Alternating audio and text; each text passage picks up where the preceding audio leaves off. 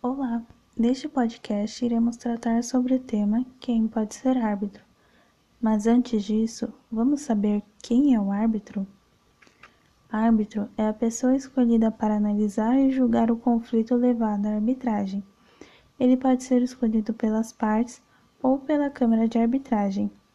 Seu papel é o de juiz de processo de arbitragem Porém, a diferença de ser árbitro é uma condição temporária e não uma profissão, como a de juiz. Antes de julgar o caso, ele pode tentar promover uma conciliação ou mediação entre as partes a fim de incentivar um acordo. A diferença do juiz com o árbitro em relação aos seus honorários é que o juiz é um funcionário remunerado pelo Estado que julga assuntos variados já o árbitro não está vinculado com o Estado, e quem paga seus honorários são as partes. O árbitro é chamado para ajudar a julgar casos específicos que tratam de assuntos de sua chamada, de sua especialidade. Ele não pode obrigar as partes a cumprir a sua decisão. Vamos lá no nosso tema principal: quem pode ser árbitro? Bom, Segundo a Lei de Arbitragem 9307 de 1996, no artigo 13, pode ser árbitro qualquer pessoa capaz e que tenha confiança das partes. Você deve estar se perguntando: somente isso? A resposta é sim. Perante a lei, somente isso. A pessoa para se tornar um árbitro, ela tem que ter dois requisitos que a primeira é ter o pleno gozo de sua capacidade civil e ser maior de 18 anos. A segunda é ter a confiança das partes. Mas para exercer a função de árbitro precisa ser um advogado? Tem que ter feito algum curso especializado nessa área de arbitragem? Não. A lei não exige que o árbitro seja advogado ou até mesmo formado em ciências jurídicas.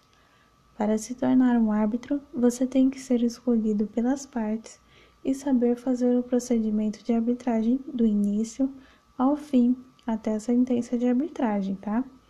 É muito infrequente que o árbitro seja um especialista na matéria controvertida e isso até se recomenda, embora a lei não estabelece como requisito formal de validade jurídica que o árbitro tenha algum tipo de formação específica.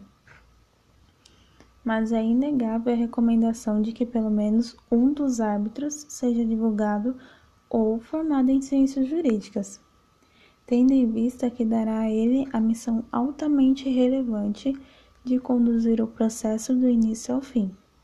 Claro, respeitando os princípios da Convenção de Arbitragem. O árbitro deve agir com independência e imparcialidade. Respeitando tudo isso, ele vai conduzir o processo com qualidade e perfeição, para, no final, proferir uma sentença irrecorrível da qual não se cabe recurso. Pelo fato que não guarda relação com a ausência de confiança, vez que a confiança foi demonstrada quando as partes concordaram com o árbitro ou com um critério de sua escolha. Por isso que se deve ter plena confiança no árbitro que irá escolher. Como pode se dar esse processo de escolha de árbitro? Pode se dar com um acordo das partes, onde as partes entram em um acordo e escolhem os árbitros ou poderão adotar o critério de escolha que é determinada por instituições especializadas ou entidades determinadas nas quais se realizam especialidades em arbitragem, ou seja, a Câmara de Arbitragem. O árbitro pode ser mais que um, mas terá que ser chamado em números ímpares para que não haja possibilidade de dar empate, tá? Esses árbitros poderá nomear um outro árbitro para evitar qualquer hipótese de empate.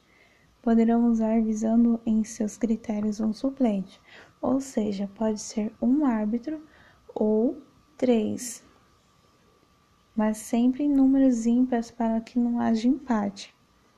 O juiz, magistrado, do que possui uma formação jurídica obrigatória, é vedada pela lei, ele não pode ser árbitro.